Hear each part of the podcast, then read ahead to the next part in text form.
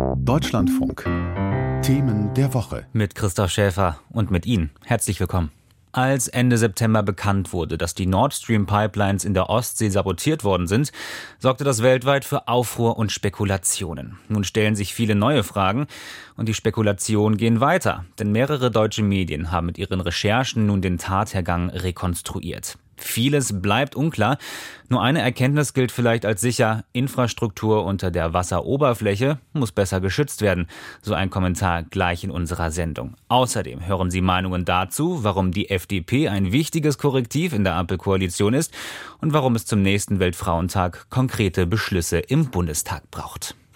Unsere Sendung beginnen wir aber mit dem Blick in die Ukraine. Seit etwa einem halben Jahr verteidigen im Osten des Landes ukrainische Streitkräfte die Stadt Bachmut vor russischen Einheiten.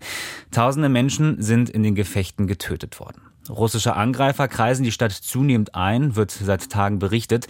Währenddessen hat die Ukraine Verstärkung für die eigenen Soldaten angekündigt. Laut Präsident Zelensky ist Bachmut wichtig, weil sie das Vordringen Russlands weiter in das Landesinnere verhindert. Wie wichtig die Stadt für die ukrainische Frontlinie ist, bewerten Analysten und Beobachter unterschiedlich. Denis Trubetskoy ist ukrainischer Journalist in Kiew und berichtet für mehrere deutsche Medien. Für ihn steht fest, beim Kampf um Bachmut gehe es um militärisches Kalkül, auch um Symbolik und in jedem Fall um Menschenleben und Zerstörung. Bereits seit Juli versuchen es die russische Armee und die Söldnertruppe Wagner, die in Vorkriegszeiten rund 80.000 Einwohner zählende Stadt Bachmut zu erobern. Der Preis, den die Russen für langsames Vorankommen zahlen, ist gigantisch. Doch den ukrainischen Truppen droht dort immer akuter die Schließung des Kessels. Und es mehren sich daher verzweifelte Stimmen, ob die Verteidigung von Bachmut, die von der ukrainischen Staatsführung gerne zur Festung stilisiert wird, überhaupt strategisch klug ist. Und manche Politiker, Journalisten, Experten diskutieren längst international, ob die Stadt lediglich als eine Art militärisch sinnloses Symbol in diesem Krieg gilt. Von der Ukraine aus betrachtet wirken solche Aussagen so, als würde es etwa um ein Computerspiel und nicht um extrem vielschichtiges reales Geschehen gehen. Feststeht, sowohl Ukrainer als auch Russen haben eigentlich ihr militärisches Kalkül. Kiew hofft in Bachmut darauf, die schlagkräftigsten gegnerischen Einheiten zu erschöpfen, ähnlich wie bei ebenfalls gerade im Westen viel kritisierten langen Gefechten um Städte Lysychansk und Severodonetsk im vergangenen Jahr so hofft die Ukraine bei nächsten Gegenoffensiven davon zu profitieren. Erst im Nachhinein wird klar sein, ob diese Rechnung aufgeht. Natürlich sind Verluste auch auf der ukrainischen Seite enorm und es kann durchaus sein, dass die Ukrainer hier die Lage falsch eingeschätzt haben. Doch ihre Verteidigung von Bachmut alleine aus der militärstrategischen Perspektive als sinnlos zu betrachten, ist empathielos und zynisch nicht nur deswegen, weil die Verteidigung von jedem Meter des ukrainischen Landes grundsätzlich Sinn macht. Ja, zur Symbolik dieser Gefechte trägt noch zusätzlich bei, dass viele Ukrainer mit Bachmut mehr als mit einer anderen vergleichbar kleinen Stadt im Land etwas anfangen können. Kaum jemand war im industriellen und nicht besonders schönen Bachmut vor Ort, den beinahe legendären Sekt von dort kennen allerdings alle im Land. Das bringt die Geschehnisse automatisch näher, das ist aber im Kern zweitrangig. Zu den übelsten Grausamkeiten dieses Krieges gehört nicht nur, dass ukrainische Soldaten in einem blutigen Abnutzungskrieg sterben müssen. Grundsätzlich gilt, dass nach dem Verlust von Bachmut weitere Städte und Orte, sei es Konstantinivka oder Kramatorsk, von russischen Soldaten angegriffen werden würden.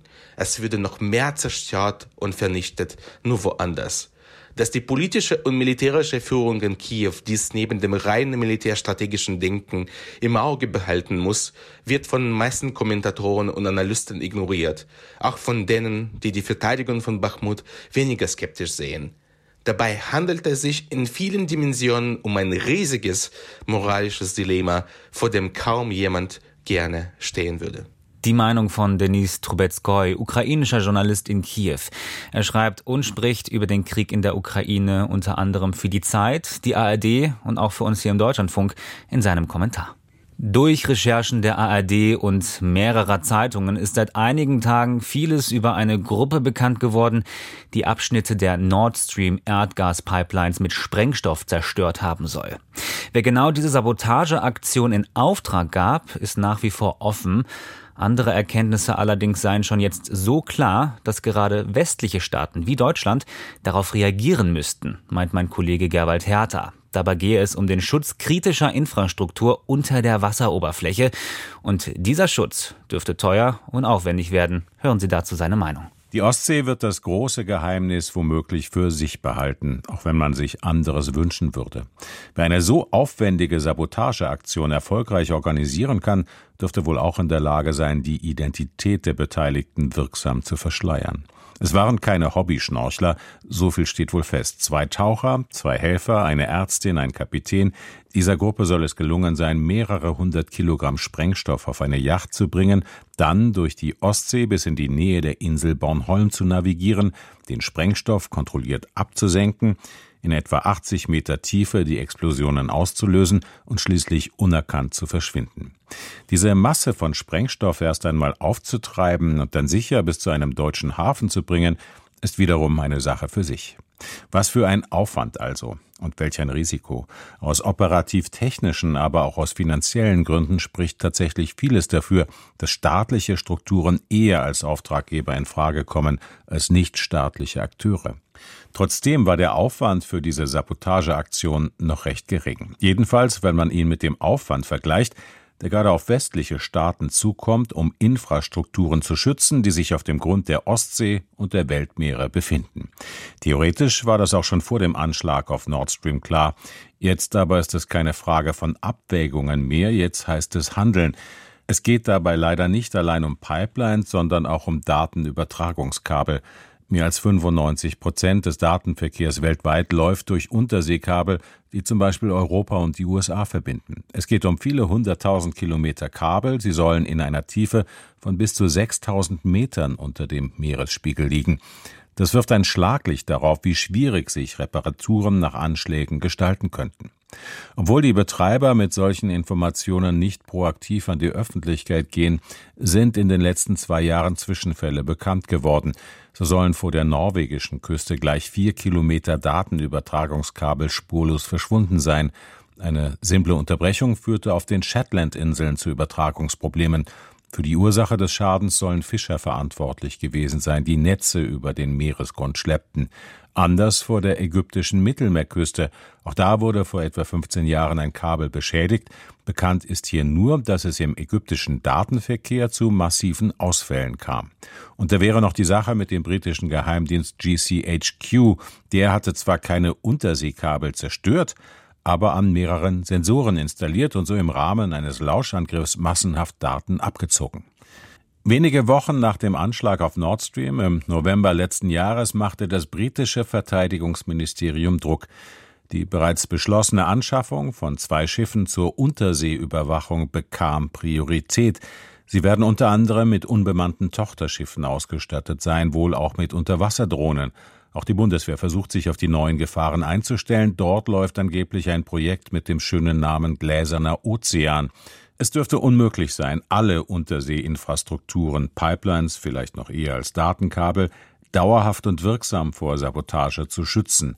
Ob Sensorensysteme, Satellitenüberwachung oder Unterwasserkameras, ein System allein wird kaum reichen.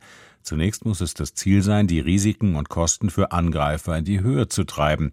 Schon dafür sind Investitionen in Milliardenhöhe nötig. Der Anschlag auf Nord Stream hat deutlich gemacht, dass sie nicht zu vermeiden sein werden. Viele Fragen zu Nord Stream bleiben offen, eines aber sei klar.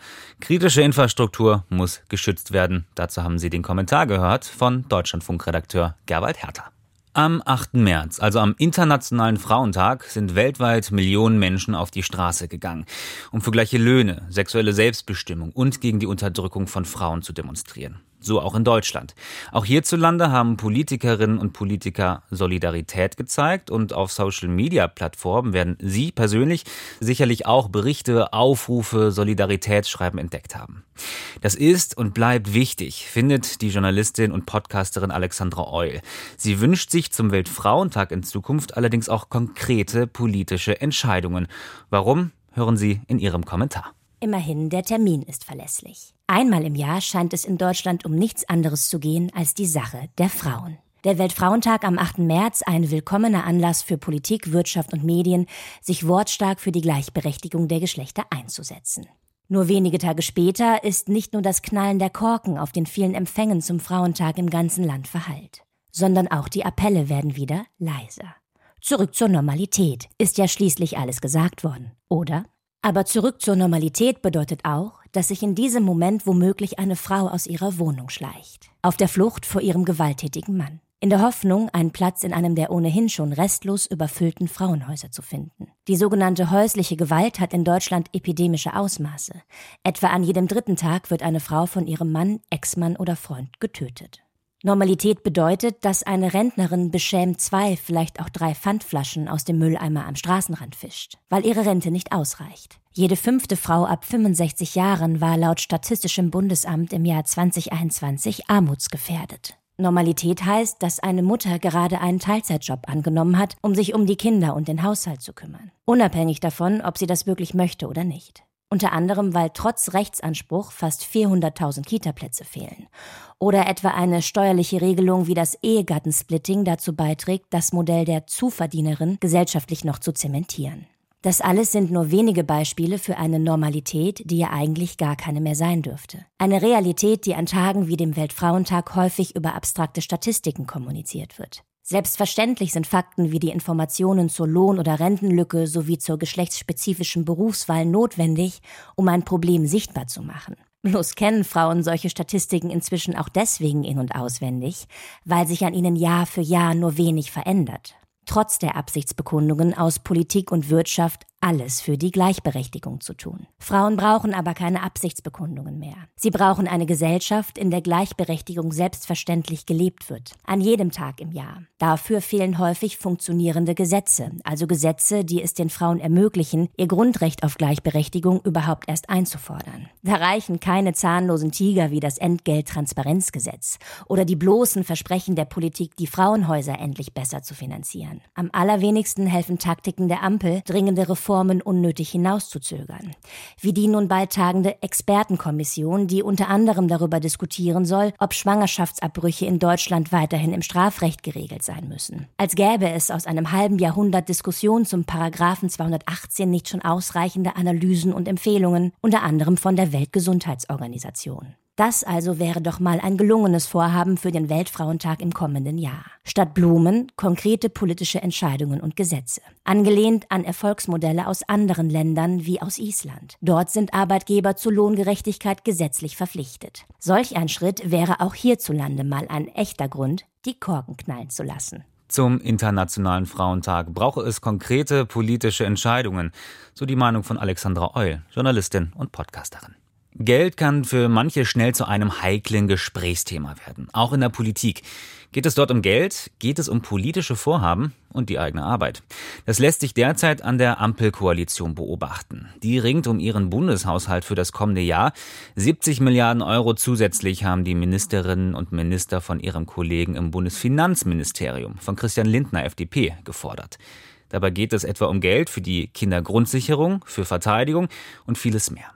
Statt wie geplant nun Eckpunkte zum nächsten Bundeshaushalt vorzulegen, verschiebt Lindner den Termin auf unbestimmte Zeit.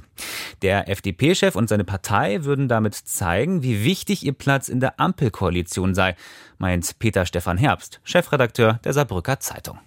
Der Streit gehört zur Demokratie. Das Ringen um bestmögliche Lösungen ist ein wichtiger Bestandteil. Die Bundesregierung ist aber aktuell auf vielen Politikfeldern in Zerstrittenheit erstarrt. Zentrale Akteure haben gemeinsame Ziele und mögliche Lösungen offenkundig aus den Augen verloren. Die Ampelkoalition ist damit nur noch bedingt handlungsfähig.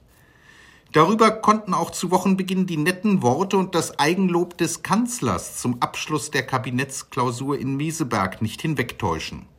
Drängende Fragen blieben unbeantwortet und zu wichtigen Streitthemen wie der Kindergrundsicherung, Öl- und Gasheizung, Verbrennermotoren oder Autobahnen gab es trotz der inszenierten Harmonie keine erkennbaren Annäherungen. Nach der Kabinettsklausur ist vor dem Koalitionsausschuss. Mit Blick auf diesen Termin Ende des Monats lastet auf den Koalitionären jetzt ein hoher Einigungs- und Erfolgsdruck. Noch ein Treffen der Koalitionsspitzen ohne greifbare Ergebnisse zu wichtigen Themen wäre in der aktuellen Situation ein politischer Offenbarungseid.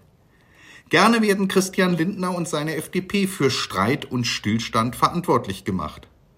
Völlig unbegründet ist das nicht. Nach bitteren Niederlagen bei Landtagswahlen und seit Eintritt in die Bundesregierung nahezu halbierten Umfragewerten setzen die Liberalen auf plakativere Profilierung und heizen vorhandene Konflikte wie bei Atomkraft, Verbrenner oder Öl- und Gasheizungen immer wieder an und erschweren so die Verständigung. Und jetzt zieht der Bundesfinanzminister auch noch die Notbremse, obwohl er die Eckpunkte des Bundeshaushalts für das kommende Jahr vorlegen wollte. Der hierzu geplante Kabinettstermin ist auf unbestimmte Zeit verschoben. Auch wenn dies von SPD und Grünen gleich bagatellisiert wird, kann so im Extremfall die Arbeit der Bundesregierung lahmgelegt werden. Denn dauert der Ampelstreit über die Einzeletats länger, fehlt die finanzielle Basis für Gesetzesvorhaben. Doch für diese Eskalation sollten alle Steuerzahler Lindner danken ist es doch nicht nur ein klares Zeichen gegen Steuererhöhung, sondern auch eines gegen weitere Belastungen für kommende Generationen, die in der Folge unvermeidbar wären. Der Warnschuss ist berechtigt, eine Besinnung auf das Wesentliche erforderlich.